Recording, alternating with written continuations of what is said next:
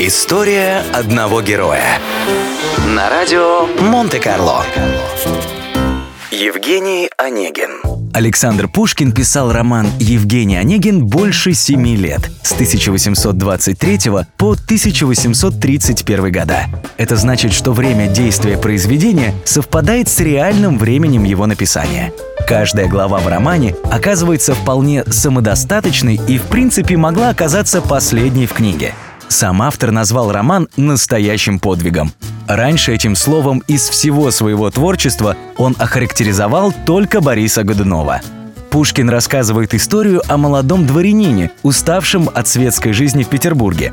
Он отправляется жить в деревню, но и там скука не оставляет его. Эта скука и собственный цинизм в конце концов приводят Онегина к трагичному финалу. А Пушкин оставляет своего главного героя в одиночестве.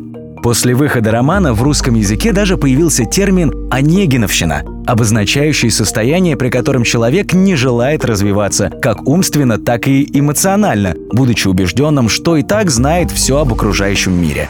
В Евгении Онегине очень точно передана как городская, так и деревенская жизнь дворян начала XIX века.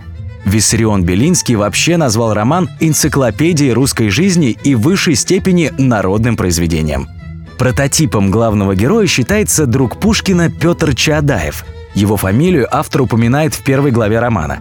Тем не менее, образ Онегина, как и другие образы в книге, больше собирательный, нежели основанный на реальной личности. Выдающийся эстонский литературовед Юрий Лотман, посвятивший Евгению Онегину немалую часть своей карьеры, писал о книге следующее – Именно потому, что главные герои Евгения Онегина не имели прямых прообразов в жизни, они исключительно легко сделались для современников психологическими эталонами. Сопоставление себя или своих близких с героями романа становилось средством объяснения своего и их характеров. История одного героя. На радио Монте-Карло.